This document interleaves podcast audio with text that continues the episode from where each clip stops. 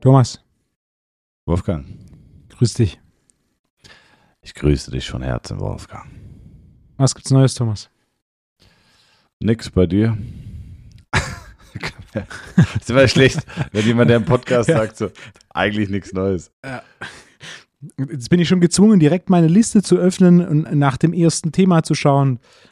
Wenn das, nee, also äh, vielleicht, vielleicht kann ich jetzt nochmal äh, Schwarmwissen nutzen, direkt am Einstieg. Ähm, wir haben uns gerade unterhalten über, und das ist jetzt kein Product Placement, sondern wirklich, was ist die beste 45 Grad Back Extension, die es äh, zu kaufen gibt? Soll, sollen wir das nochmal aufnehmen oder fallen da zu viele Markennamen? können wir aufnehmen. Denn mein, mein, den Punkt, den ich gemacht habe, der war ja jetzt wahrscheinlich etwas anders als eine 45 Grad Back Extension zu nennen. Ja, lass es uns mich, mal durchgehen. la- lass mich, lass mich äh, das Ganze umdrehen mit einer Gegenfrage. Und zwar, was sind die Merkmale einer guten 45 Grad Back Extension? Oh, darf ich direkt mein Merkmal Nummer eins sagen?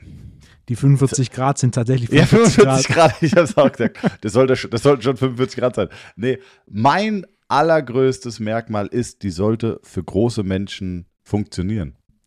Denn äh, ich habe es ganz oft in Fitnessstudios, dass ich da nicht wirklich äh, kompatibel bin. Also, dass ich zu groß bin und ähm, dann ist das Polster nicht ungefähr so auf Beckenhöhe, sondern dann ist es so, sage ich mal, ja, es ist so 15, 10, 15 Zentimeter von meinem Becken weg und damit ist es A, unerträglich schmerzhaft auf dem Oberschenkel und äh, es ist eine reine Arbeit aus den Hamstrings.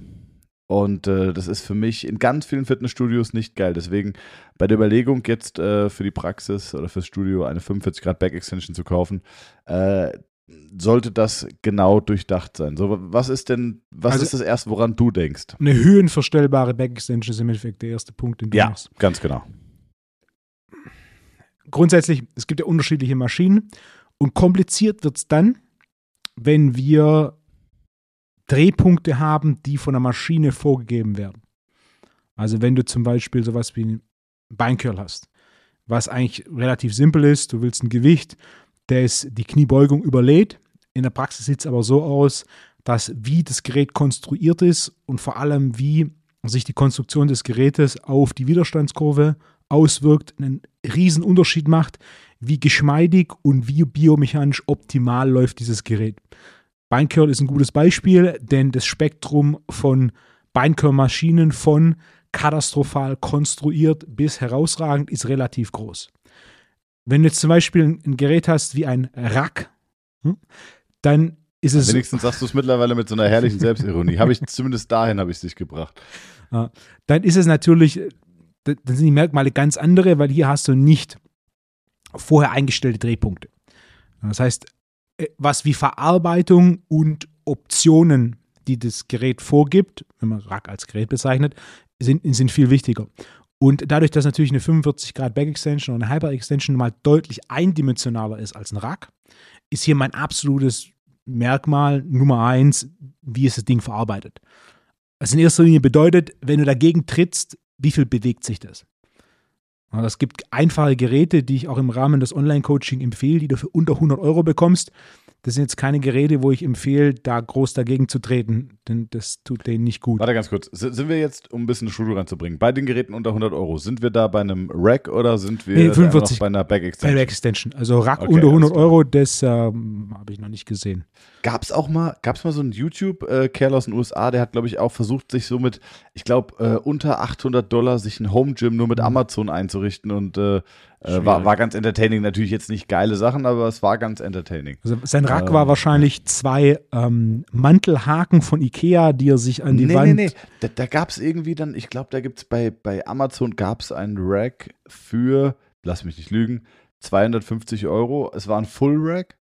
Ähm, und es war natürlich total wackelig, aber der sagt so, ey, wenn du bis 100, Euro, bis 100 Kilo oder was trainieren willst, passt es schon. Also, ich meine, welche Erwartung hast du an das Gerät? Es ist kein geiles Gerät, fertig aus. Aber wenn du echt einen schmalen Taler hast und sagst, komm, ich bin Trainingsanfänger, mal gucken, ob ich es mache, war das gar nicht so schlecht. Also ähm, ich, ich glaube, dass es da bei Amazon. Ich weiß nur, dass es rot war. Ihr könnt ja mal gucken bei YouTube. Gab es auf jeden Fall äh, ein Video, wo der es gezahlt hat, irgendwie Home Gym äh, unter, drei, unter 800 Dollar, glaube ich, war das.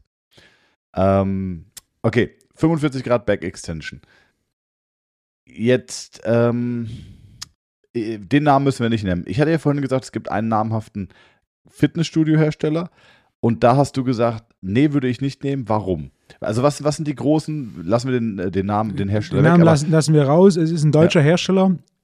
Grundsätzlich die Verarbeitung der Geräte ist sehr, sehr gut.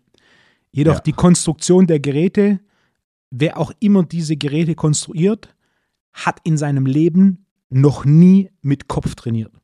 Denn es ist nicht nur ein Gerät, sondern es sind alle Geräte, die einfach durch die Bank weg katastrophal konstruiert sind, was Biomechanik angeht. Wir haben schon mal über den Hersteller gesprochen, weiß nicht, ob wir ihn genannt haben. Damals habe ich das Beispiel gemacht, dass man bei der Scott Bank nicht die Ellbogen komplett strecken kann, ohne dass das Gewicht aufliegt.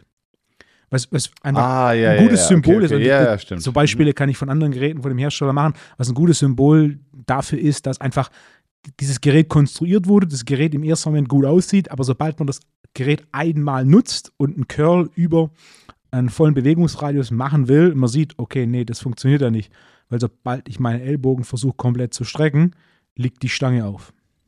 Und, und das, diesen Punkt kann man an verschiedensten anderen Geräten machen. Also wie ich gerade schon gesagt habe, die Konstruktionen, Konstruktionen sind von okay bis katastrophal. Ist nicht kein einziges Gerät dabei, das ich als gut einstufen würde. Ähm, sowas fällt natürlich bei einer 45 Grad Back Extension weitestgehend weg. Denn höhenverstellbar, klar, das sollte sie sein. Und dann sollte sie konstruiert sein. Und mein wichtiger Punkt, den ich hier vorher, bevor wir den Podcast aufgenommen gemacht haben, ist, wo bestellst du sonst Geräte? Was bestellst du? Denn dann würde ich einfach die 45 Grad Back Extension, wenn du mehrere Geräte bestellst, mitbestellen.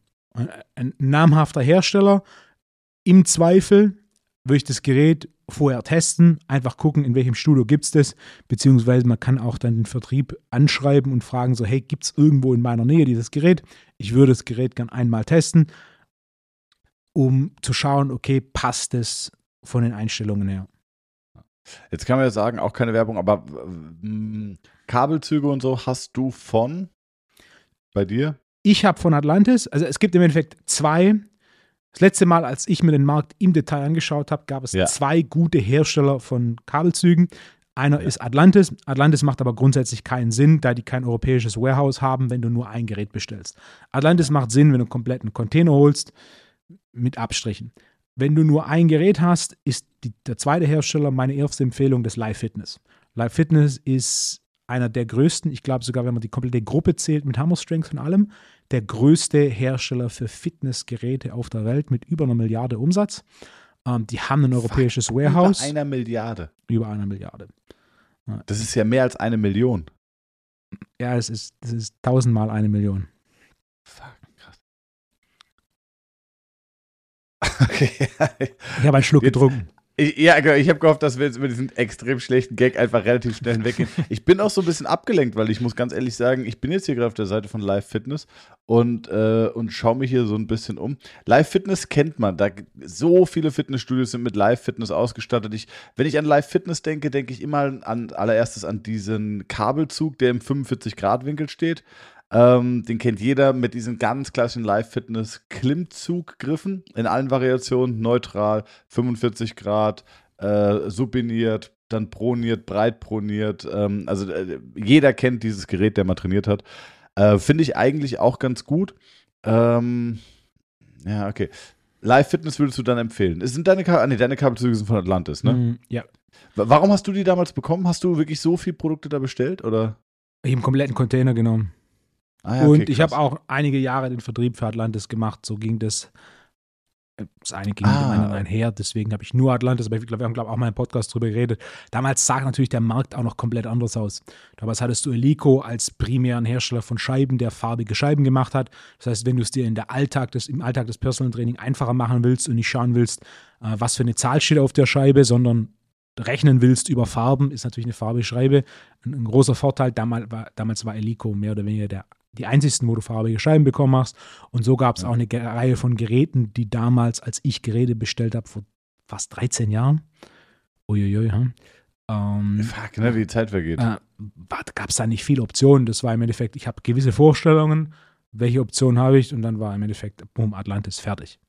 Äh, heute, wenn ich nochmal ein Fitnessstudio einrichten würde, würde ich da eine ganz andere Auswahl reinstellen, denn heute hast du den großen Vorteil, du kannst deutlich mehr so ein Mix and Match betreiben, wo du von dem Hersteller zwei, drei Geräte nimmst, von dem Hersteller zwei, drei Geräte nimmst. Falls jemand mal in Los Angeles ist und Lust hat zu trainieren, Gold's Gym Venice ist nicht nur Hype, sondern tatsächlich ein cooles Gym. Und eine Sache, die Gold's Gym Venice tatsächlich herausragend macht, ist einfach, dass sie nicht nur einen Ausstatter haben, sondern dass sie von einem Hersteller, von der einen Linie drei, vier Maschinen haben, vom nächsten Hersteller fünf, sechs Maschinen haben, vom nächsten Hersteller, sondern es ist mehr so ein bisschen, oh, die Geräte haben mir gefallen, bumm, das Gerät kaufe ich jetzt. Nicht so dieses klassische, was Fitnessstudios grundsätzlich machen, aus wirtschaftlicher, yeah. nicht aus technischer Sicht, sondern sie sagen, ich will ein Fitnessstudio ausstatten. Hier, ein Hersteller, machen mir den besten Preis und der Hersteller ist natürlich daran interessiert, dass er das komplette Studio ausstattet dann mit so einem mehr oder weniger einem Komplettpreis zu arbeiten, ähm, was natürlich grundsätzlich die, der technischen Komponente ein bisschen zu Lasten geht, denn kein Hersteller macht alle Geräte am besten. Ja, definitiv. Also es ist so ein bisschen so dieser, auch dieser Design-Aspekt, so hey, ich möchte irgendwie alles von einem Hersteller haben. Aber ja, wie gesagt, Funktionalität und auch Preis-Leistungs-Verhältnis ähm, machen natürlich sehr, sehr viel. Ähm, aber es ist, es macht auch schon Spaß, sich da umzugucken. Ich finde es immer ein bisschen blöd, weil, wie du sagst, du musst die Geräte halt ausprobieren. Das ist jetzt auch nicht so wie Online-Shopping, ich bestelle das mal, dann schicke ich es zurück, wenn es mir nicht passt, sondern es ist so, ja, äh, ich bestelle es und wenn nicht, habe ich äh, ein 250-Kilo-Gerät, was ich erstmal ausgepackt habe, was ich dann wieder loswerden muss. Also, was glaubst du, wie hoch ist die Retourenquote bei Rogue? Das finde ich spannend. Ich glaube, die. Ne? Würde ich auch sagen, weil, weil hey, wenn du so einen Rack hast und du hast es auseinandergebaut, allein schon den Karton, also, also du, du, kriegst es gar nicht ausgepackt, ohne den Karton zu zerstören. Ich wüsste nicht, wie du das zurückschicken sollst. Und auch ist ja so, wenn du gewerblich einkaufst, hast du ja gar kein mhm. Widerrufsrecht. Ah, ist das so? Ja, ja, das wissen auch die wenigsten. Also zwei grundsätzliche Unterschiede zwischen B und B, B2B und B2C-Handel ist, äh, B2C ist der Händler verantwortlich für den Versandweg und es gibt ein gesetzliches Widerrufsrecht. B2B ist der Käufer verantwortlich für den Versandweg. Also für den Fall, dass auf Versand was passiert, muss der Käufer sich darum kümmern. Die meisten Händler, wie auch wir zum Beispiel, machen das dann trotzdem aus Kulanz ähm, oder aus gutem Service und es gibt keinen Widerruf. Ja, okay, krass. Krass. Dementsprechend, ja. Also das ist eine gute Frage. Ich kenne leider niemand intern bei, bei Rogue. Ähm, ich glaube, die Rate ist extrem niedrig. Ich bin jetzt auf der Seite von Live Fitness, aber die ist nicht gut gemacht. Also ich, äh, ich gucke mir hier so einige Sachen an, aber zum Beispiel stehen einfach keine Größen da. Also ich weiß nicht, wie kann man denn. Ich will doch von so, so Sachen will ich doch schon mal Abmessungen haben. Es kann doch nicht sein, dass Stehen ich das nicht dran. finde. Nee. Also da steht immer nur so Get in touch with a consultant, mhm. aber ähm, Falls naja, jemand von gut. Live Fitness den Podcast hört, ja, Thomas bitte. eine E-Mail schreiben. Sehr gerne. Wenn ihr den, äh, wenn ihr von Live Fitness seid und äh, wenn ihr unterm, unterm Tisch nochmal zwei, drei Prozente gefunden habt, die ich jetzt auf der Seite hier gar nicht erklicken kann, dann sehr gerne einmal melden. Ähm, ihr habt tolle Produkte und auch vom Design, finde ich, kann euch niemandem das Wasser reichen. Sehr gerne einfach mal melden. Also ich weiß von, von einem äh, Käufer, der kriegt bei Live Fitness 85% Discount. Das würde ich dann mal so als Verhandlungsbasis ansetzen. What? Was? Wie? Erzähle ich dir Du hast Kacke gelabert. Nee, nee, nee, nee, nee. Das ist True Story. Wie True Story? Warte mal, warte mal, was meinst du? Ich erzähl's, ja. ja. Also, ja. also jeder ist jetzt auf diese Story ja. gespannt. Du musst ja keinen Namen nennen und äh, wie, der kriegt 85% Rabatt. 85% Rabatt. Ich bin's nicht. Das ist ein Superstar. Nee, das ist, das ist, sagen wir, ein Konzept, das Live Fitness unbedingt ausstatten wollte und mhm. dementsprechend mhm. da aus Marketingzwecken mit Sicherheit die Prozente gegeben wurden. Okay. Aber ich meine, ey, wir sind, äh, wir sind gut dabei. Wir sind definitiv eigentlich immer unter den Top 20 der Fitness-Podcasts. In der Regel sogar unter den Top 10. Freunde, Freunde. Ähm, die anderen neun sind irrelevant. Ist echt so. Fitness mit Mark. Wer hört den Scheiß, ey? Nein. Ich weiß gar nicht, ob der Podcast so heißt. Ja, das ist auch eine gute Frage. Nein, äh, liebe Grüße an alle Podcast-Kollegen. So, Wolfgang, was, was gibt's Neues? Was hast du auf der Liste? Ja. Ich habe ich hab eine, ja, mach du erst mal. Ich habe eine lustige Geschichte von Jonas. Die kann ich aber auch danach erzählen. Komm, erzähl die lustige Geschichte zuerst, okay. denn dann werden wir also, etwas kontrovers. Sehr Und zwar gut. nicht mit also, Absicht, oh. sondern weil es notwendig ist. Jonas kommt letztens in die Praxis und sagt so, ähm, ah, ich sag, und Jonas, wie war das Wochenende? Ah, war, war gut, war lustig, war in der Heimat. Sag ich, ja, was hast du da gemacht? Ach ja, Familie besucht und ähm, sein Bruder auch. Und ähm, da war einer bei der Mannschaft äh, von seinem Bruder, also der bei seinem Bruder spielt und der hat irgendwie äh, seit zwei Jahren nicht mehr gespielt wegen Schambeinentzündung.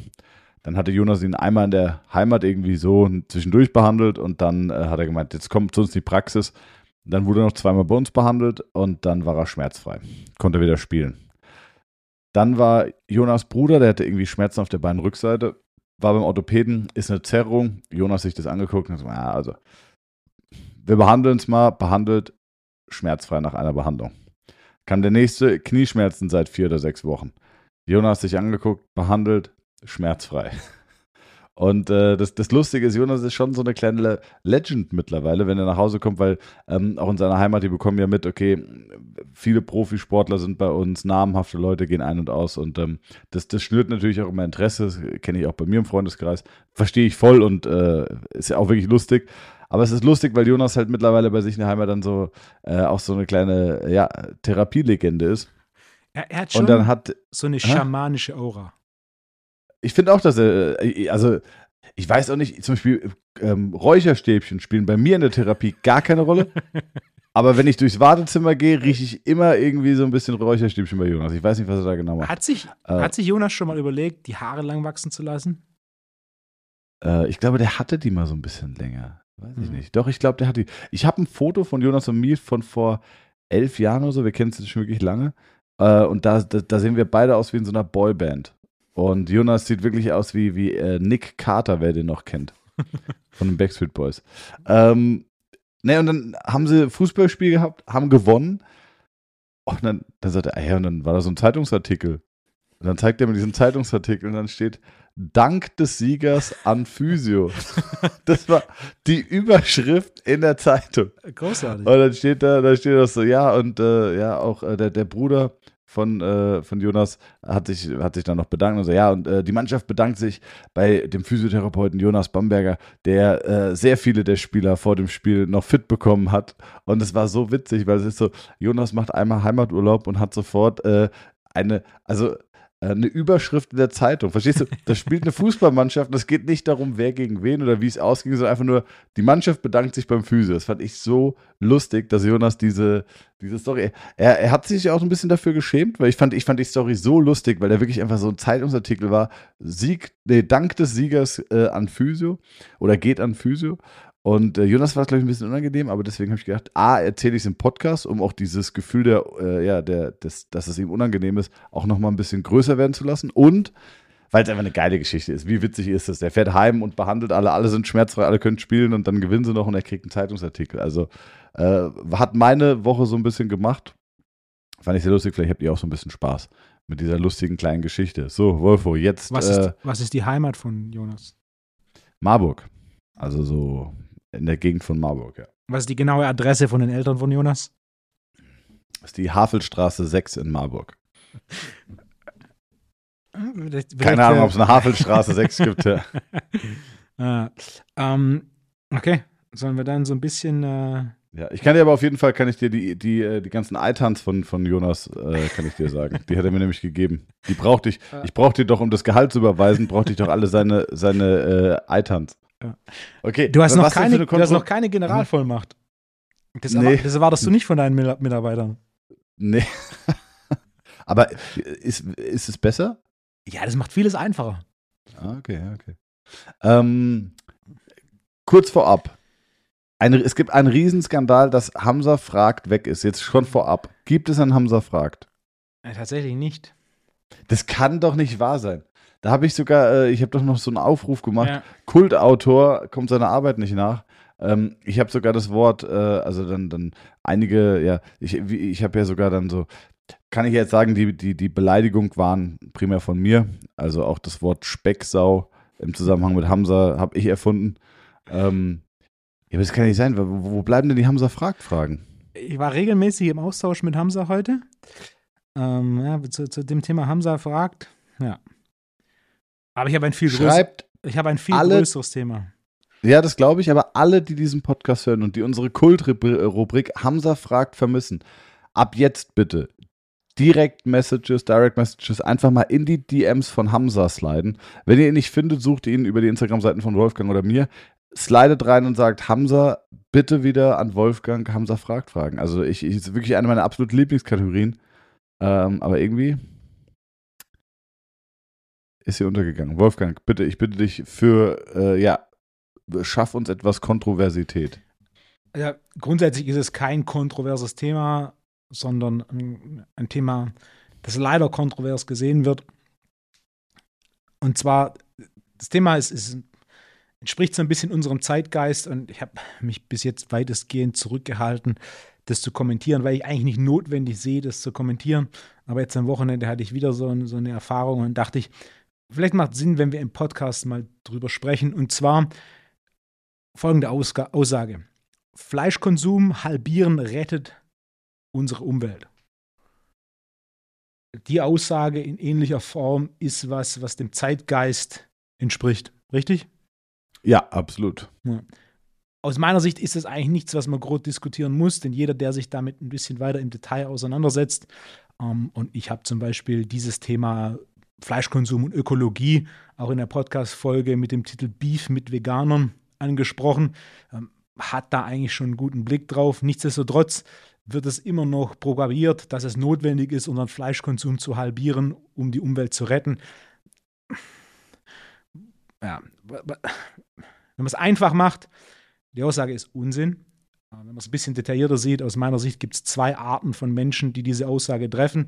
Das sind entweder Menschen, die ignorant sind oder Menschen, äh, bei denen diese Aussage von Halbwissen geprägt ist. Warum? Okay, ich, ich weiß, dass du, ich weiß, dass du jemand bist, der sehr, sehr faktenbasiert mhm. argumentiert. Also ich muss sagen, ich habe ich hab keine Ahnung von dem Thema, ich habe mich damit noch nie auseinandergesetzt. Weiß aber, ja, wie, wie, wie tief du dich in solche Themen eingräbst. Deswegen, ich bin sehr gespannt, woher kommen die Fakten? Ähm, und, und, und, und ja, vielleicht nimm uns noch so ein bisschen mit, erklär uns doch mal, was sind deine Gedanken und woher kommen die Fakten? Du hast von dem Thema mit Sicherheit auch schon gehört. Richtig? Ja, 100 Prozent. Ich, ich kenne sogar, man müsste komplett vegetarisch ernähren und den Fleisch weglassen. Das wäre das Beste fürs Klima. Und äh, also das sind ja quasi so die, äh, die Schlagworte, die Schlagsätze, die da fallen. Ich, wie gesagt, habe mich selber noch nie damit auseinandergesetzt. Ich kenne den Podcast Beef mit Veganern. Ähm, aber erinnere mich auch nicht mehr an die Zahlen und Fakten. Also deswegen bitte, äh, ich finde es sehr, sehr interessant. Was ist die Begründung für diese Aussage, die du so ein bisschen mit aufgeschnappt hast? Also, ich weiß es nicht. Ich würde sagen, dass, dass das Produzieren von Fleisch, mhm. ähm, du brauchst sehr viel Wasser, dann brauchen die Tiere Ernährung, dann mhm. brauchst du irgendwie sehr viel Platz für die Tiere, wobei ich glaube, viel wird ja auch einfach in, in Massentierhaltung gehalten. Mhm. Jetzt Achtung, ganz, ganz viel äh, ja, Halbwissen. Ähm, und das ist doch also ich nehme jetzt mal so die Kontraseite an, dass es doch viel besser wäre, diesen Platz und das Wasser und die Ressourcen, die man braucht, um die Tiere zu äh, zu füttern und heranzuziehen und schlachtfähig auszubilden, ähm, wenn man das jetzt so sagen kann, ähm, dass man dass man diese Energie oder diese Kapazitäten, diese Ressourcen lieber in pflanzliche Produkte investieren würde und dass man dann einen höheren Ertrag hätte, der wahrscheinlich auch niedriger wäre von der Klimaentwicklung oder von der Klimabelastung. Ja. Das wären wahrscheinlich so die Argumente. Ja, das ist eines der Hauptargumente. Und, und die einfache Gegenfrage ist, kann man Wasser verbrauchen? Oh, worauf willst du hinaus? Es, es, es gibt keine Option. Also man, man kann Wasser nicht verbrauchen. Wasser ist nichts, das weniger wird. Hm. Also das Thema Wasserkonsum oder Wasserverbrauch durch Tierhaltung ist, ist irrelevant, denn es gibt keine Option, Wasser zu verbrauchen. Ähm, das zweite Argument, das da oftmals kommt, ist das Thema CO2-Ausstoß. Ja. Und CO2-Ausstoß und der Effekt auf das Klima. Was dabei die wenigsten machen, ist sich genau anzuschauen, was produziert wie viel CO2. Und da ist ganz wichtig, dass ein verschwindend geringer Anteil des CO2, das wir produzieren, durch die Viehzucht produziert wird. Und etwa die Hälfte von dem, was durch Viehzucht produziert wird, wird von Rind und Lamm produziert. Was hier doch auch konstant übersehen wird, ist, dass die Art der Viehzucht bestimmt, wie viel CO2 diese Viehzucht produziert. Es gibt die Möglichkeit, durch regenerative Viehzucht CO2-neutral Tiere aufzuziehen. Das heißt, zum einen ist der absolute Anteil, zum Beispiel das Thema Transport, etwa die Hälfte von dem CO2, das wir auf der Welt transportieren, kommt durch den Bereich Transport. Darüber reden natürlich okay. die wenigsten. Ähm, denn das würde natürlich so das eigene Komfortlevel und den eigenen Alltag viel zu sehr einzuschränken. Richtig? Richtig. Genau. Und deswegen geht es um dieses Thema Tier und da gibt es verschiedene Argumente. Und ein großes ist das Thema CO2. Wenn man sich aber die Zahlen anschaut, ist es einfach so, ähm, der Anteil einer CO2-Produktion weltweit durch Viehzucht ist verschwindend gering. Und dann on top gibt es natürlich auch noch die Option, Vieh, Tiere so aufzuziehen, dass es CO2-neutral ist. Das hätte natürlich einen großen Nachteil und der wäre, das ist etwas aufwendiger Sag. und das Fleisch bzw. die Produkte des Tieres wären dann etwas hochpreisiger.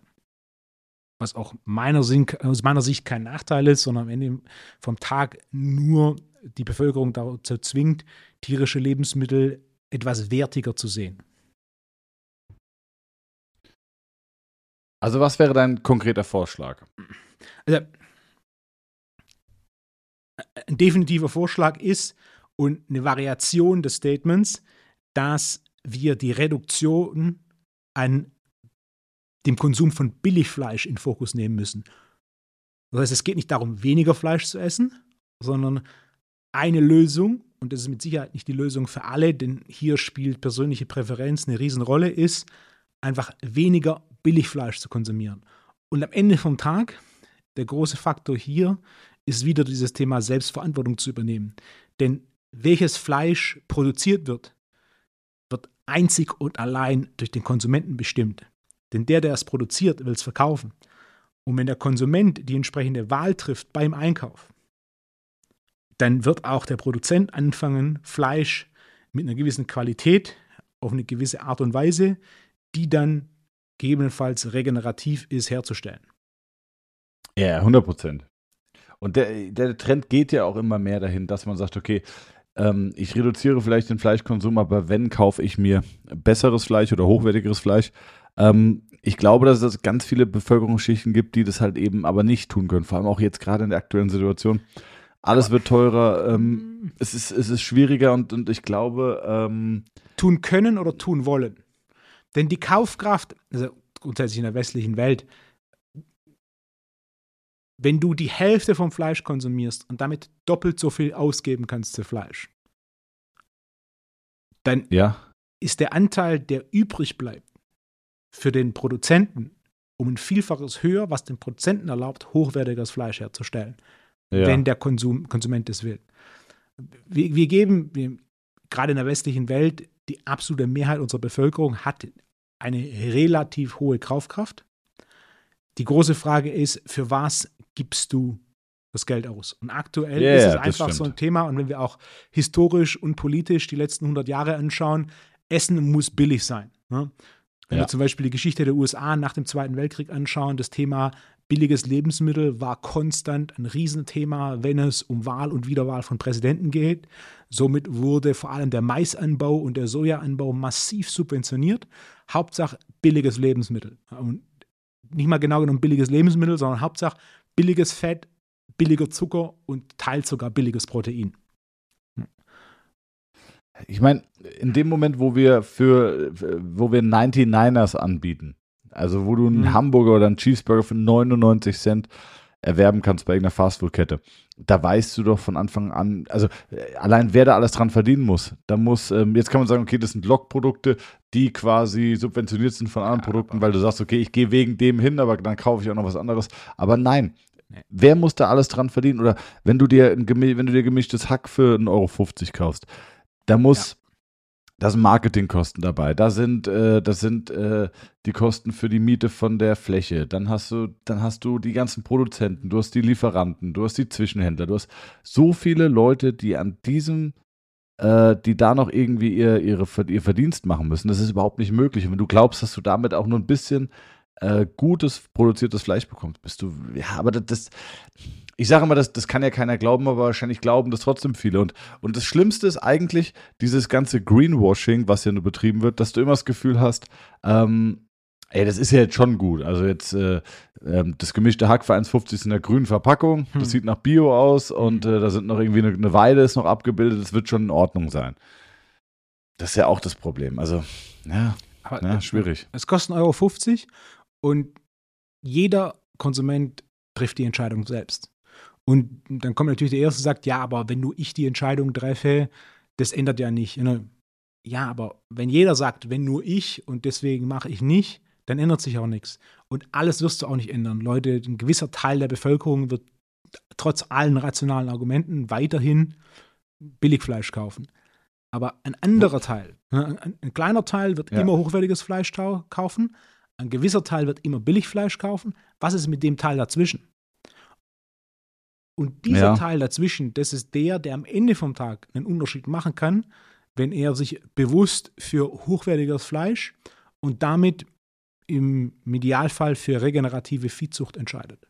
Denn ein wichtiger Punkt mit diesem ganzen Thema Tier und, und äh, tierische Kalorien, tierische Lebensmittel, über den die wenigsten nachdenken, ist, was ist der Beitrag des Menschen zu unserem Planeten? Was ist, was ist die eine Sache, die basierend auf unserem aktuellen Wissen der Mensch besser kann als jedes Lebewesen oder alles, was Flora und Fauna betrifft, auf dem Planeten.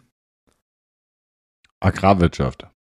Agrarwirtschaft. Ich würde es ich größer sehen, und zwar die kognitive Leistungsfähigkeit des Menschen ist um ein Vielfaches größer als die jedes Leb Lebewesens, ob Tier oder Pflanze, das wir aktuell auf den Planeten kennen. Zum einen kulturell und zum anderen technologisch. Also wenn du alleine nur anschaust, was der Mensch imstande ist, ähm, an Technologie oder an technologischem Fortschritt zu, zu, zu, unterstützen über die letzten Jahrzehnte oder Jahrhunderte. Äh, kein anderes Lebewesen hat auch nur annähernd diese kognitiven Fähigkeiten. Und da hat ja auch der Mensch bewiesen, dass er imstande ist, nicht nur Probleme zu schaffen, sondern auch Probleme wieder Lösungen oder für Probleme wieder Lösungen zu finden. Macht Sinn? Ja, definitiv. Ja, absolut. Mein wichtiger Punkt hier ist, die kognitive Leistungsfähigkeit eines Menschen basiert zu einem großen Maß auf optimaler Versorgung mit Nährstoffen. Und diese optimale Versorgung mit Nährstoffen, wenn wir uns die Grundphysiologie anschauen, beinhaltet nun einfach mal tierische Lebensmittel. Denn das hat sie über die letzten Jahrtausende oder mehrere Millionen Jahre getan. Und rein aus Sicht des Nährstoffspektrums ist es einfach so, eine rein pflanzliche Ernährung versorgt den Menschen nicht mit einem ausreichenden Maß an Nährstoffen. Das heißt, eine tierische Grundlage der Ernährung ist Basis für unsere kognitive Leistungsfähigkeit. Es gibt sogar zwei, die zwei dominantesten Theorien, die es zur Entwicklung des menschlichen Gehirns gibt, ist zum einen die Theorie, dass im Endeffekt das Kochen dem Menschen erlaubt hat, noch mehr Kalorien aus tierischen Lebensmitteln zuzuführen, was die Entwicklung und die Versorgung mit Nährstoffen des Gehirns als Basis für die menschliche äh, Entwicklung oder Evolution vorangetrieben hat. Und zum anderen, dass es das Dopamin ist, das den Menschen der Sprache mächtig gemacht hat und einer der großen Unterschiede zwischen allen Lebewesen und dem Menschen ist die Fähigkeit zu kommunizieren und innerhalb von einer Gruppe zu agieren. Also auch, ne, also Punkt Nummer eins, kognitive Leistungsfähigkeit versus körperliche Leistungsfähigkeit von die Mehrheit der Menschen oder die Mehrheit der Lebewesen auf der Welt sind körperlich um ein wesentliches widerstandsfähiger und gefährlicher als der Mensch. Also es gibt eine ganze Reihe von Tieren, die dem Menschen sehr gefährlich werden können, während der Mensch ohne Technologie nur relativ wenig Tieren gefährlich wird. Richtig? Hm? 100 Prozent. Und dann also, der technologische, ja. was wolltest du? Nee, ich wollte einfach nur sagen, ich hatte letztens das Gefühl, hatten wir auch so eine Situation, da waren dann irgendwie, waren da, äh, ich weiß nicht mehr, was das war, da waren Nee, ich komme nicht mehr drauf. Jedenfalls war es auch so, ey, ohne Technologie sind wir einfach nichts. Also Genau. ohne Technologie habe ich vor einem Hund Angst. Weißt du? Ja. Ähm, das ist so, wir, wir sind ja gezwungen dazu. Der Mensch an sich hat ja auch Schiss. Da ist eine Spinne und wir haben Angst. Also ohne Technologie äh, wird es dann echt dünn um den Mensch. Und für die Technologie, für die Technologie brauchst du die kognitive Leistungsfähigkeit des Menschen und du brauchst die kognitive Leistungsfähigkeit in einer Gruppe von Menschen. Denn ein ich einzelner jetzt- ich- Mensch ist dazu Ja. auch nicht imstande, sondern du brauchst die Gruppe und die Gruppe funktioniert nur, wenn der Mensch imstande ist zu kommunizieren. Und wir wissen, dass Entwicklung der Sprache ganz stark abhängig ist von Dopamin. Und unser Dopamin-Level im Hirn ist ganz stark abhängig vom Konsum von tierischen Lebensmitteln. Das war im Endeffekt Jetzt, den Kreis, äh, den ich- ich schließen wollte.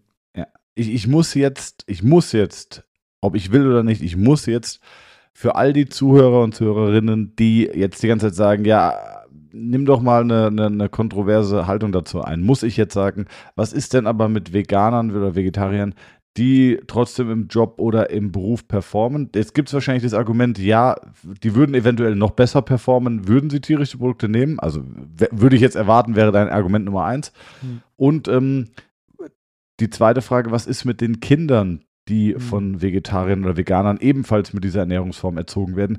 Die lernen ja trotzdem die Sprache und die können ja trotzdem einen tollen Schulabschluss machen und äh, intelligent sein. Also ähm, ich muss diese Frage stellen, Vielleicht. weil ich bin mir sicher, jeder würde das, äh, jeder erwartet jetzt, dass ich zumindest diese Frage stelle und sich einfach nur abnicke.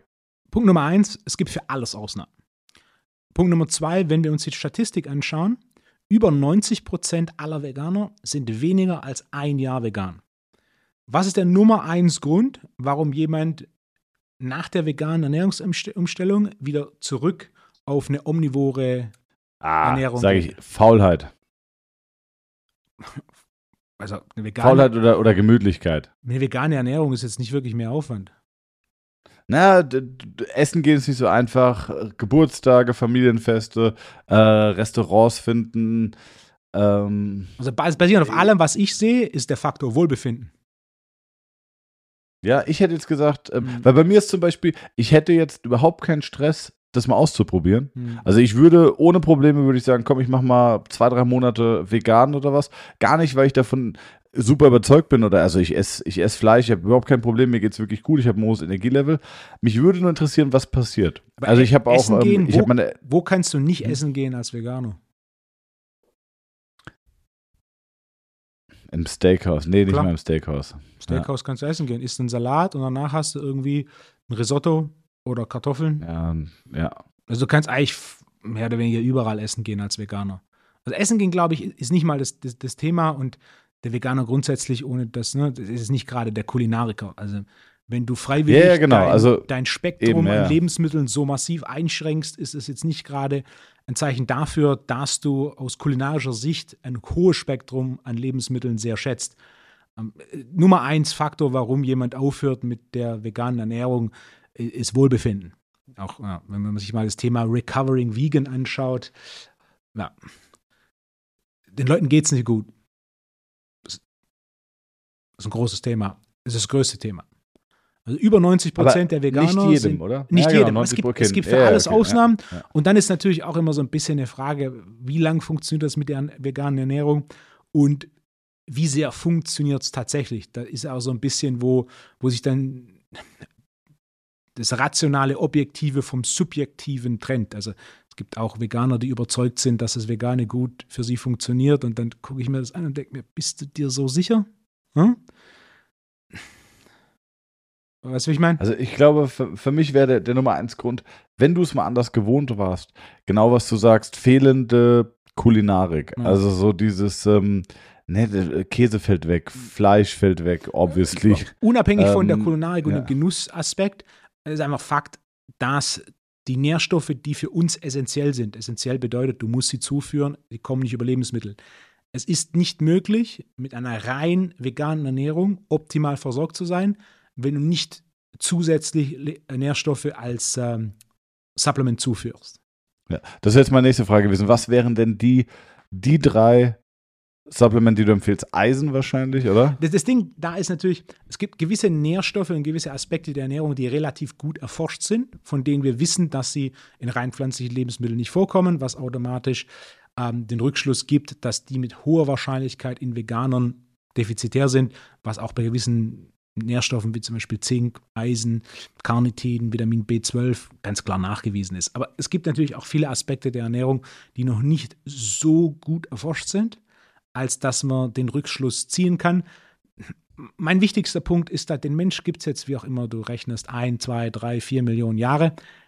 Und bis es die moderne Landwirtschaft gab und den negativen Effekt moderner Landwirtschaft auf unsere Umwelt, den muss man jetzt auch gar nicht diskutieren, er ist riesig. Bevor es die moderne Landwirtschaft gab, war es nicht möglich, größere Mengen an Kalorien aus pflanzlichen Lebensmitteln zu ziehen.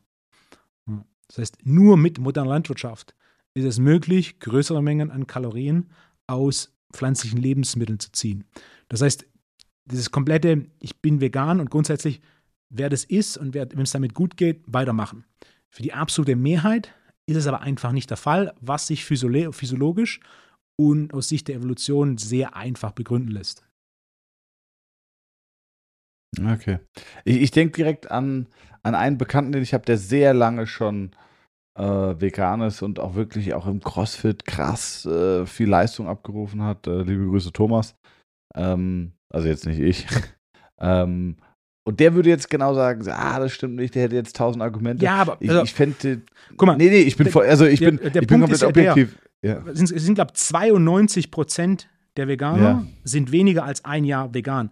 Das ist ja nichts, über das wir diskutieren können. Das ist ja im Endeffekt, das ist eine Statistik. Was willst du da diskutieren? Ja, ja. Und wenn es ihm damit gut geht, alles gut.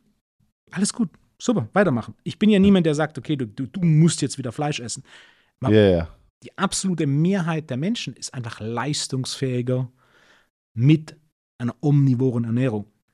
Ja. Äh, äh, es ist einfach so, was auch physiologisch und evolutionsbedingt sehr viel Sinn machte, denn äh, tierische Kalorien sind die Basis der Versorgung mit Nährstoffen. Oder tierische Lebensmittel sind die Basis der Versorgung mit Nährstoffen. Und die Anzahl derer, denen es mit der veganen Ernährung dauerhaft nicht gut ging, ist um ein Vielfaches größer als die, die das wirklich für Jahre durchziehen. Und auch bei denen, die fürs Jahre durchziehen, da gibt es welche, für die funktioniert es. Und ich sage, der eine oder andere, der redet sich ein, dass es für ihn funktioniert. Aber wenn man sich das ein bisschen objektiver betrachtet, ist es dann schon so, na, vielleicht wäre es dann doch äh, sinnvoll ja. zu wechseln. Aber das ist ja nicht, das ist ja nicht die, die, das, die Grundthematik meiner Aussage, sondern die Thematik ist, dass regelmäßig dieses Statement gemacht wird, wir müssen unseren Fleischkonsum zu reduzieren, um uh, unsere um Welt oder unseren Planeten zu retten. Und das ist einfach, wenn man sich die Fakten betrachtet, der CO2-Ausstoß als größtes Argument, der ist durch Viehzucht im Vergleich zu anderen Dingen wie Transport sehr gering. Die Art der Viehzucht spielt eine Riesenrolle. Es ist möglich, Vieh CO2-neutral aufzuziehen, ähm, was natürlich dann nicht mehr möglich macht, dass du irgendwie Fleisch für 2, 3 Euro das Kilo verkaufst. Klar, das ja. ist Massentierhaltung und Massentierhaltung ist etwas, das aus meiner Sicht im Rahmen der Entwicklung, die der Mensch gehen sollte und gehen wird, wieder deutlich reduziert wird. Aber am Ende vom Tag, wie schnell das passiert, ist eine Frage von der Eigenverantwortung jedem, jedes Konsumenten zu entscheiden, okay, welche Art von Fleisch konsumiere ich. Und wenn wir tatsächlich das Thema CO2-neutral so sehr in Fokus nehmen sollten, wie wir es aktuell in Fokus nehmen, dann gibt es definitiv andere Aspekte, die einen deutlich größeren Einfluss auf unsere Umwelt aus Sicht der CO2-Produktion haben als Viehzucht, wie zum Beispiel Kohlekraftwerke oder Schiffe, Flugzeuge und Transport im Allgemeinen. Ja, ich wollte gerade sagen, wenn man das Thema wirklich ernst nehmen würde, also so wirklich ernst, dann müsste man ja wirklich von heute auf morgen sagen, okay, passt mal auf, Freunde, Formel 1 ist nicht mehr. Ja, äh, ja. Nee, weißt du, was ich meine? Also das wäre so, wenn, wenn es jetzt wirklich, wirklich, wenn man das wirklich ja. ernst nehmen wollen würde, würde man sagen, sorry, alle Rennsport-Events sind nicht mehr, ich meine jetzt nicht wegen dem Ausstoß von den 63 ja. Runden, die die fahren, sondern einfach von diesem Riesenzirkus, der einfach nur drumherum reist. Ähm, man müsste sagen, hier, pass mal auf, äh, Champions League ist nicht mehr, dass da 30.000 Eintracht-Fans äh, für ein Spiel irgendwo hinfliegen und dann wieder zurückfliegen. Ähm, also da müsste man es wirklich, wirklich einschränken. Ich, äh, aber das macht ja keinen Sinn. Ja. Ja, ähm, wenn wir uns die Geschichte der Menschen anschauen, die menschliche, die menschliche Evolution ist relativ schnell Und grundsätzlich mit allem, was Positives bringt, kommen auch gewisse negative Aspekte. Und der Mensch hat es nichtsdestotrotz immer geschafft, wenn man sich der negativen Aspekte bewusster war, einen Schritt weiter zu gehen und dafür zu sorgen, wie löst man diese negativen Aspekte. Einfaches Beispiel, man schimpft jetzt viel über China und ihre Kohlekraftwerke und Luftverschmutzung. Mein Vater erzählt mir Geschichten, wie er in den 60er Jahren nach Stuttgart reingefahren ist und du über den Hügel fährst und du die Stadt kaum siehst, weil der Ruß über Stuttgart so dicht ist. Also Ja, die. Umweltprobleme, die China heute hat, die hatten wir auch. Aber wir haben sie in den Griff bekommen. In, in Deutschland hast du im Auto einen Cut, Katalysator. Das hast du in China nicht. So weit sind die noch nicht. Die machen ohne Cut. Ich hatte einen, ähm, einen Kunden, der war für einen Automobilhersteller in Changchun. Ich hatte vor zehn Jahren auch ein Angebot für einen Job in Changchun. Das ist eine chinesische Stadt, über eine Million Einwohner. Damals war es eine gute Million Einwohner. Ah, krass, was hast Wahrscheinlich du da für ein Angebot? Da bin ich jetzt sehr jetzt. gespannt. Als schneller auf Nationalmannschaft China. Ah, okay. Ja. Ja. Was haben die, hätten die gut bezahlt? Ja. Warum hast du es nicht gemacht? Also zum einen Changchun ist relativ weit im Norden, so Richtung Mongolei, da ist kalt. Boah, ich mag kalt nicht. Um, und zum anderen, ich hatte, ich hatte damals schon ein eigenes Gym. Ich habe echt so ein bisschen mit mir gehadert, so, das wäre eigentlich, ne, wär, wär, aber dann war ich so, nee, nee, nee, nee, nee, nee. Und auch im Nachhinein, also Changchun, der, der Kunde von mir, Automobilhersteller, war in Changchun und hat gemeint, du machst das Fenster von deiner Wohnung auf. Das Fenster ist eine Viertelstunde offen, du machst das Fenster wieder zu, du fährst mit dem Finger über das Fensterbrett und du hast Ruß auf dem Finger. Ja, krass. Und wenn ich sowas schon höre, das ist okay, uh, ne? schwierig. Aber diese Probleme hatten wir doch genauso in Deutschland. Und dann haben wir Lösungen für diese Probleme gefunden. Und auf einmal hast du Luftfilter, Beispiel, als ich in Hongkong war, das erste Mal Seminar im Gym und das Gym hat damit geworben, dass quasi komplette Luft im Gym gefiltert wird wegen der hohen Luftverschmutzung. Das heißt, das ist cleane Luft im Gym. Das heißt, wir haben jetzt Luftfilter, wir haben, wir haben ähm, vor allem diese HEPA-Technologie, die die Luft wirklich sauber macht. Da kommt auch demnächst ein Artikel auf, ähm, auf meiner Website, denn es gibt eine Studie, die gezeigt hat, dass wenn die Mutter während der Schwangerschaft in der Wohnung einen HEPA-Filter hat, der IQ des Kindes im Alter von vier Jahren höher ist, als wenn die Mutter, ich rede nicht von dem Kind in den ersten vier Jahren, sondern ich rede von der Mutter, während der Schwangerschaft keinen Filter hatte. Also ganz kurz, wenn die während der Schwangerschaft einen Filter hat, ist das Kind mit vier Jahren cleverer als die Mutter? Ja. Nein. Nein. Ist der IQ des Kindes, des vierjährigen Kindes höher als der von der Mutter? Als höher von, als, als höher, als höher, ist höher als von der Kontrollgruppe. So rum. Also dann kann das Kind kann dann schon so richtig aktiv helfen, Ja. kann die Steuererklärung Genau. vorbereiten, kann dann irgendwie Macht auch den äh, ja, Haushalt. genau kleine Hilft der Mutter bei den Hausaufgaben. abgeben. Ja, genau. ist ja mega das Teil. Ja. Hast du, hast du einen Luftfilter bei dir im Gym? Klar. Würdest du einen einbauen? Ja, hast Ich habe einen? noch Filter im Gym. Ja, ja. Wa wa warum? Was ist der Hauptgrund? Ich habe mich damit Hamza. auseinandergesetzt. Sag, wer, sag, wie es ist. Hamza. Hamza, ja. Ähm, Armin Rebernick, der Baubiologe, ähm, er war das erste Mal im Podcast und damit habe ich mich das erste Mal mit auseinandergesetzt. Also, du kommst aus Stuttgart, das Thema Luftverschmutzung ist groß und auf einmal realisierst du, dass das die Luftverschmutzung in Wohnräumen ein viel, viel größeres Problem ist als draußen. Eine, eine Zwischenfrage ist noch gestellt. Warum ist in Stuttgart, ist aufgrund der Berge dieses, Genau. dieses, ähm, dieses Topfsystems oder weil du ja so diese, diesen, wie sagt man denn? Nicht Topf, sondern du Tal. weißt, was ich meine. Das Problem weg, ist, wir haben zu halt wenig Luftbewegung und dementsprechend ist ähm, Luftverschmutzung ein Riesenthema, vor allem an den Hauptverkehrswegen. Ja, okay. Aber es, das ist ein Thema für sich. Ähm, ja. Das Thema Luftverschmutzung gesagt- ist in den Medien. Armin war im Podcast und dann ähm, kam das Thema Luftverschmutzung von Innenräumen auf. Und dann dachte ich, komm, probieren wir das mal. Und dann habe ich einen großen Filter fürs Gym geholt und du riechst den Unterschied. Punkt. Du riechst den Unterschied, wenn dieser Filter lief. Und dann war ich so, okay, wow. Und dann habe ich auch direkt einen äh, für zu Hause geholt und äh, Krass. Ja, okay. Innenraumluftverschmutzung ist ein, ist ein Riesenthema. Und das Wodurch natürlich entsteht die? Staub, Feinstaub, was von Ah, draußen okay. kommt und du drinnen deutlich weniger Zirkul- Zirkulation hast und somit die potenzielle Belastung drinnen um ein Vielfaches höher ist als draußen. Okay. Und natürlich in, in, in, anderen Ländern, vor allem wenn du mit sowas mit offenem Feuer kochst, also, ich weiß nicht mehr, was die Zahl genau war, aber es sind mehrere Millionen Kinder, die quasi an Luftverschmutzung im Jahr sterben. Also gerade wenn du in einem Raum mit Feuer kochst, hast du ein Riesenproblem, wenn die, der Abzug nicht sauber funktioniert, was halt ja. sicherlich oft funktioniert. Ne? Aber auch auf einem kleineren Level, Thema Luftfilter, einen kurzen Exkurs machen. Ich mache dazu noch einen Artikel auf ypsi.de. Das ist eine Studie, die rauskam. Kinder im Alter von vier Jahren haben einen höheren IQ, als wenn die Mutter während der Schwangerschaft, again, während der Schwangerschaft, nicht in den ersten vier Jahren und darüber hinaus. Da kann man natürlich dann auch noch drüber reden, was passiert, wenn grundsätzlich im Schlafraum und im Wohnraum ein Luftfilter ist, sodass die Luftqualität grundsätzlich deutlich besser ist, äh, als wenn die Kontrollgruppe, die keinen Luftfilter hatten. Hm.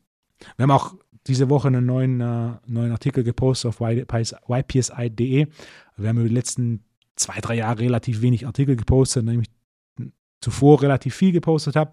Aus verschiedenen Gründen habe ich dann ein bisschen Abstand genommen von den Artikeln, habe nur noch zwei, drei im Jahr gepostet. Wir haben einen Artikel zum Thema Jod, Schilddrüse und Algen auf ypsi.de gepostet, weil dessen Thema ist, wo es auch sehr, sehr viele Missverständnisse gibt. So dieses Thema Jod, ist es gefährlich oder schlecht? Welchen Einfluss hat Jod auf die Schilddrüse? Und oftmals kommt dann dieses, ja, aber Algen kannst du nicht essen, wenn du Schilddrüsenprobleme hast. Was alles so zur Hälfte stimmt. Dementsprechend 4000 Wörter, also auf ypsi.de vorbeischauen, die Antwort auf die Frage des Titels, der Titel ist, ist Jod für die Schilddrüse, ist Jod aus Chlorella für die Schilddrüse schädlich? Sowas ist der Artikel. Ich gebe die Antwort direkt zu Beginn, das heißt, jemand, der nur die Antwort will und nicht die Details, kann einfach direkt am Anfang des Artikels die Antwort lesen. Jemand, der die Details will, warum, der kann den kompletten Artikel lesen. Und es wird auch wieder in Zukunft, wir gucken, dass wir einen umfangreicheren Artikel pro Monat posten. Krass, sehr ambitioniert. Ähm, hast du den Artikel diktiert, Wolfgang? Zum gewissen Maß, ja. Ich habe jetzt, hat mir ein Kunde gezeigt, mit dem neuen Update bei Apple brauchst du die Satzzeichen nicht mehr mit, mit diktieren. Ich weiß nicht, wie gut es funktioniert, ja. aber äh, die Diktierfunktion hat anscheinend wirklich so eine Relevanz, dass, dass da wirklich noch sehr, sehr, sehr viel äh, ja, Verbesserung oder, oder ja, äh, technologische Voll. Entwicklung reinfließt. Ähm, du kannst jetzt wirklich sagen, so, hey Wolfgang, wie geht's dir? Und dann kommt, hey Wolfgang, Komma, wie geht's dir? Fragezeichen. Also das äh, habe ich sofort. Das wird immer besser. Ich habe einen Kunden, der bei Apple ist und ich hatte mich auch mit ihm darüber unterhalten und ein großes Ziel von Apple ist natürlich am Ende vom Tag, zum einen das Ökosystem zu, so zu gestalten, dass du quasi, wenn du einmal bei Apple drin bist und mit anderen mit Apple kommunizierst, du, ne, du bei Apple bleibst und zum anderen, dass natürlich die Nutzung des Apple, der Apple-Produkte so komfortabel wird, äh, dass es, dass du es in den Alltag integrierst und so nicht mehr rausbekommst. Und gerade die Diktierfunktion, also für alle, die ein Samsung-Handy haben, es wird Zeit, äh, sich ein Apple-Handy hast du, hast du die, Hast du die, die Diktierfunktion mal gesehen beim Samsung-Gerät? Äh, das hat keine Diktierfunktion. Also es ah, gibt das kann ich mir nicht vorstellen. Doch, doch, doch, doch. Ja, also ich hatte es schon Kunden gesagt und dann haben die nachgeschaut und die müssen sich so eine, so eine App holen und dann müssen sie auf ähm, der App das diktieren und dann Copy-Paste in eine E-Mail machen. Ah, krass. Hm. Okay. Ah, okay. Nicht geil, ne? Da gab's, kennst, okay, kennst sorry, du BWL Justus? Ja, klar. Ist ja ein großartiger Kerl. Und ähm, äh, äh, das, der Humor unterhält mich und da gab es mal so ein, so eine Episode von ihm und da war so, er wurde, er wurde jetzt da eingeladen zum Schrottwichteln für Weihnachten und er überlegt sich, ob er entweder sein altes iPhone 7 geben soll oder ob er sich ein, ob er ein neues Android-Handy dafür kaufen soll. Ja. Da kam auch irgendwie so, ähm, Papa wollte, dass ich auch mal weiß, wie es ist ohne Dach über dem Kopf. Den 911er Turbo Cabrio fahre ich bis heute oder so. Und dann immer so, Papa, Papa und ich haben herzhaft gelacht. Ja. Äh, dass du ein BWL Justus-Fan bist. Aber ganz guter, ganz guter Account, muss man wirklich sagen. Ja. Nee, Wolfgang, ey, gut, dass du mich heute durch diese Folge so ein bisschen ziehst. Ich bin nicht wirklich fit, muss ich sagen. Ähm, ich weiß nicht, woran es liegt. So, sollen wir hier dann mal direkt äh, die Folge mit einem kleinen Bang beenden? Ja, wenn, wenn, bisschen wenn, wenn, du nicht, wenn du nicht fit bist, dann, dann gönnen wir Hamza. Was denn? Was machst du da jetzt? Wolfgang, warum hast du dich denn jetzt ausgezogen? Hm. Warum, jetzt nicht nur die, warum hast du denn jetzt die ganze Hose ausgezogen? Du sitzt, du sitzt gerade nackt. Warum hast du dich denn jetzt ausgezogen, Wolfgang?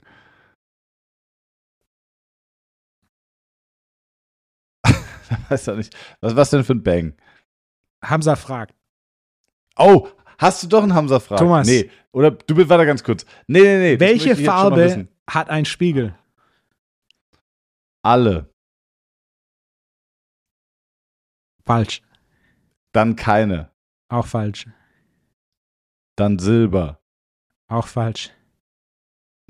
Dann Blau. Auch falsch. Ah. Wir waren jetzt schon fünf. Gibt's. Warte ganz kurz, ist die wirklich von Hamza oder ist sie von dir? Die ist von Hamza. Nee.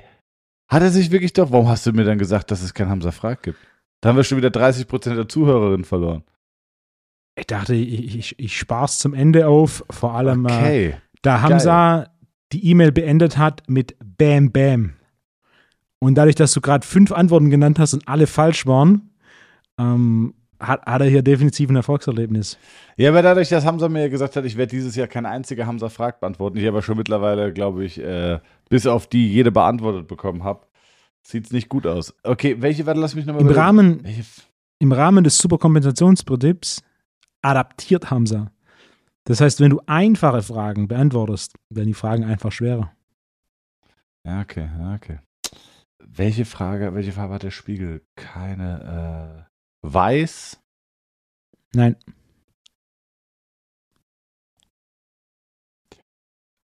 Blau hätte ich noch gedacht, irgendwie. Okay, ähm, sag mal.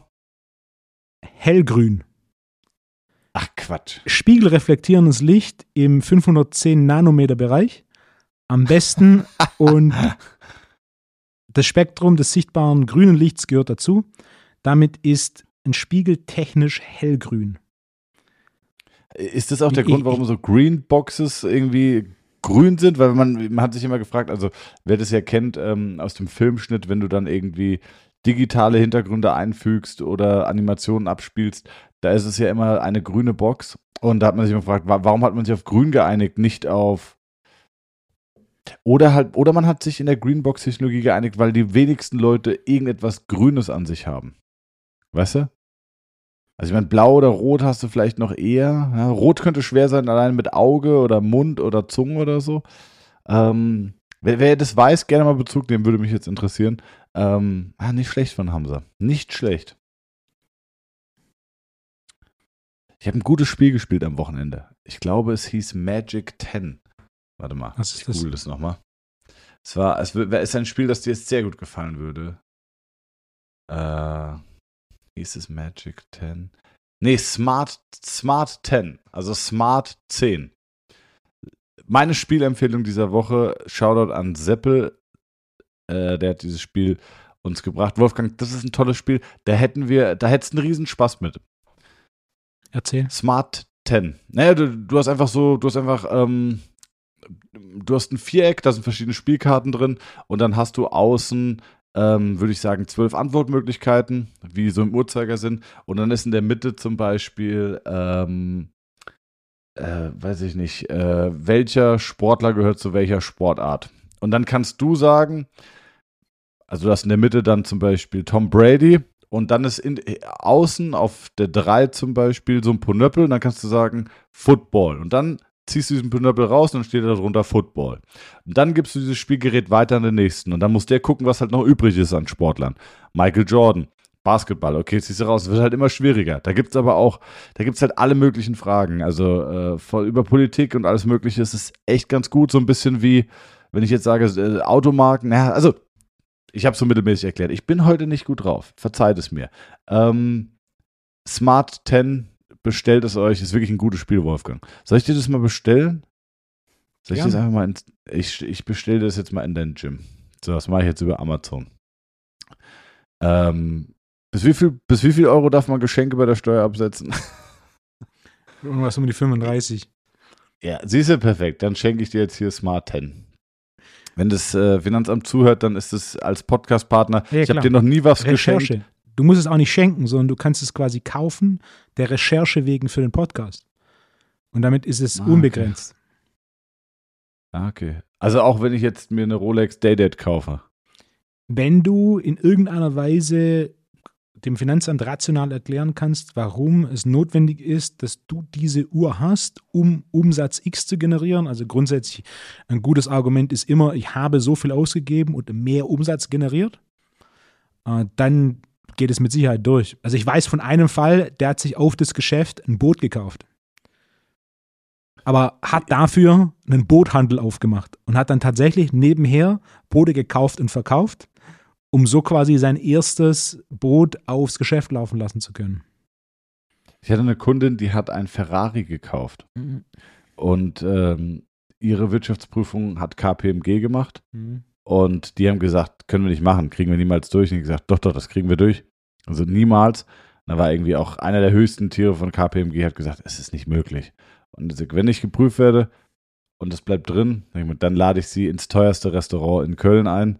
Und dieser Mensch ist wohl sehr bekannt dafür, ähm, naja, das Geld zusammenzuhalten.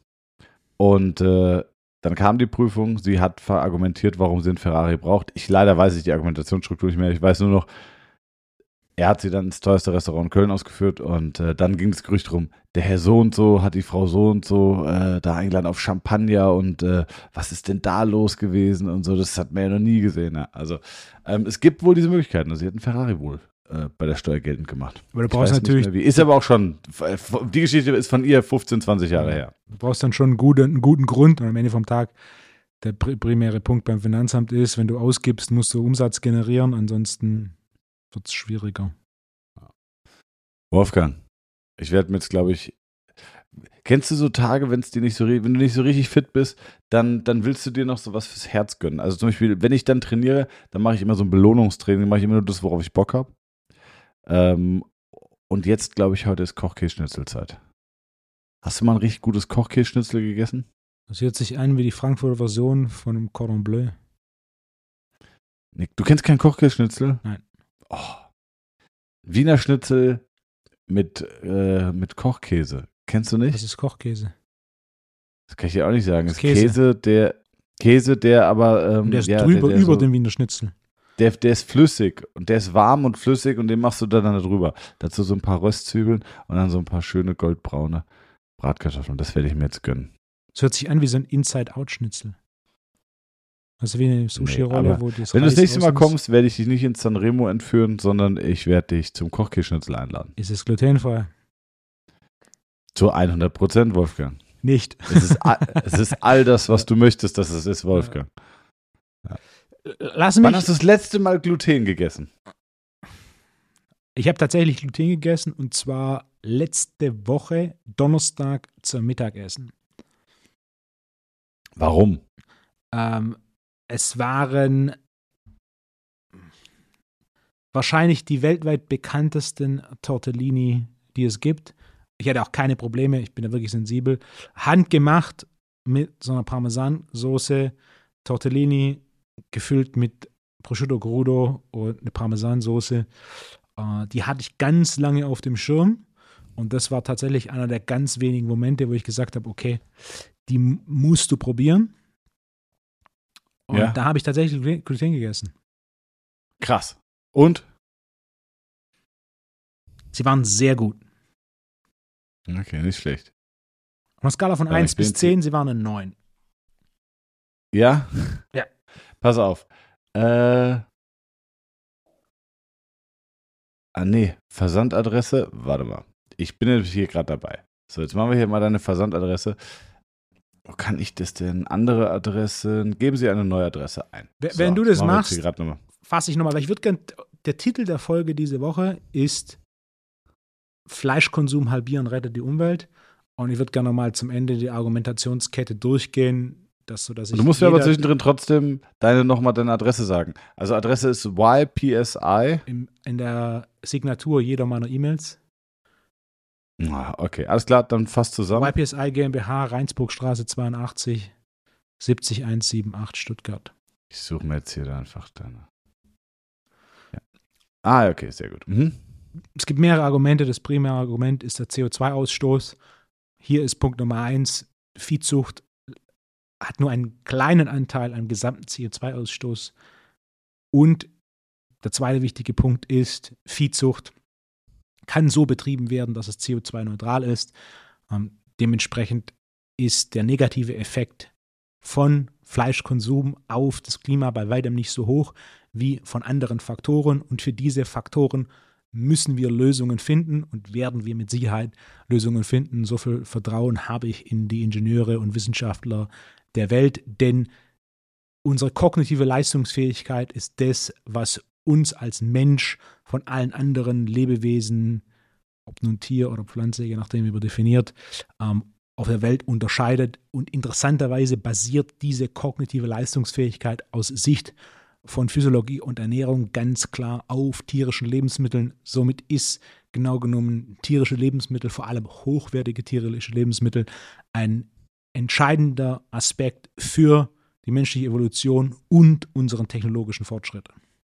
Ich verstehe, warum immer noch diese Grundidee, Fleischkonsum halbieren, verbessert unsere Umwelt, propagiert wird, aber es ist einfach zu kurz gedacht. Also ich, ich freue mich über lobende Absicht, aber am Ende vom Tag, wenn man das rational betrachtet, es ist nicht zu Ende gedacht, es ist die Welt durch den Strohhalm betrachtet und es ist nicht die Lösung, auf die man hofft. Und jeder, der ernsthaft was verändern will und nicht nur sich einredet, dass er was verändern will, um sich gut zu fühlen, der sollte das verstehen und dann am Ende vom Tag Entscheidungen treffen, die tatsächlich zu einer Verbesserung führen. Wie zum Beispiel bewusst als Konsument hochwertigeres Fleisch, regional produziertes Fleisch, Fleisch aus regenerativer Viehzucht zu wählen.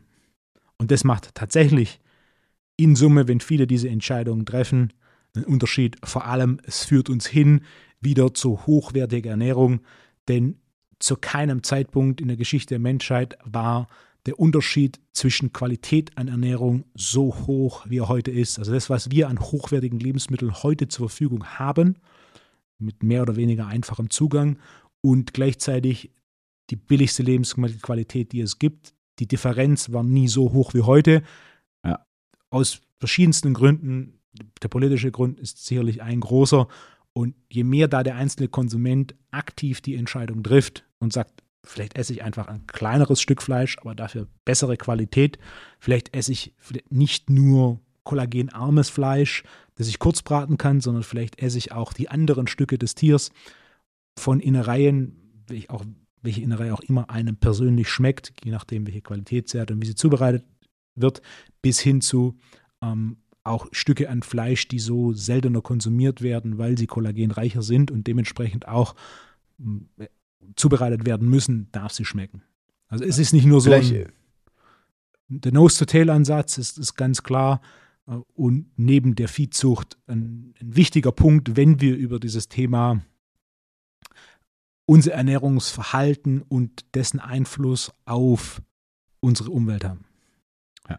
Vielleicht an der Stelle nochmal einen praktischen Tipp und zwar unterstützt doch auch einfach mal vielleicht die Leute, die lokal bei euch in der Gegend sind. Geht doch einfach mal zum Metzger, fragt mal, was es kostet ähm, und häufig, die, die bieten ja auch an, wenn die da Fleisch haben, es, ob die das marinieren können, das machen sie es. Du hast mal gesagt, die pressen dir auch Burger Patties. Frag doch mal, wo kommt das Fleisch her? Äh, und vielleicht stellt ihr fest, es ist gar nicht so viel teurer. Es ist vielleicht äh, zwei, drei Euro teurer und ähm, dafür habt ihr aber ein regionales Produkt. Ihr unterstützt einen lokalen äh, Unternehmer und deswegen, vielleicht ist das so der Takeaway oder als praktische Umsetzung. Geht mal zum Metzger ähm, und zum Bauernhof eures Vertrauens, googelt mal ähm, und dann unterstützt den und dann habt ihr vielleicht wirklich bessere Qualität für einen ganz kleinen Taler mehr und ihr seht aber das Gesicht, an dem ihr den Taler zahlt. Das ist doch eigentlich das Schöne. Und wer einen Schritt weiter gehen will, der kann auch einen Jagdschein machen. ja. Wolfgang, ich habe dir, das Pro- ich hab dir jetzt hier schön äh, das Spiel geschickt. Vielen herzlichen Smart 10 ist jetzt auf dem Weg zu dir. Am Mittwoch, den 5. Oktober, wird es geliefert. Ähm, und äh, ich hoffe, dass du ein bisschen Spaß damit hast und eine kleine Freude. Und dann äh, freue ich mich, dich nächste Woche zu sehen. Da bin ich hoffentlich fitter. Jetzt am Wochenende bei mir, ähm, also wenn ihr die Folge hört, dann war gerade das Seminar. Ich hatte mich am Wochenende Seminar und dann werde ich nächste Woche vom Seminar berichten. Gute Woche. Wolfgang, gute Woche, bis dann. Ciao. Ciao.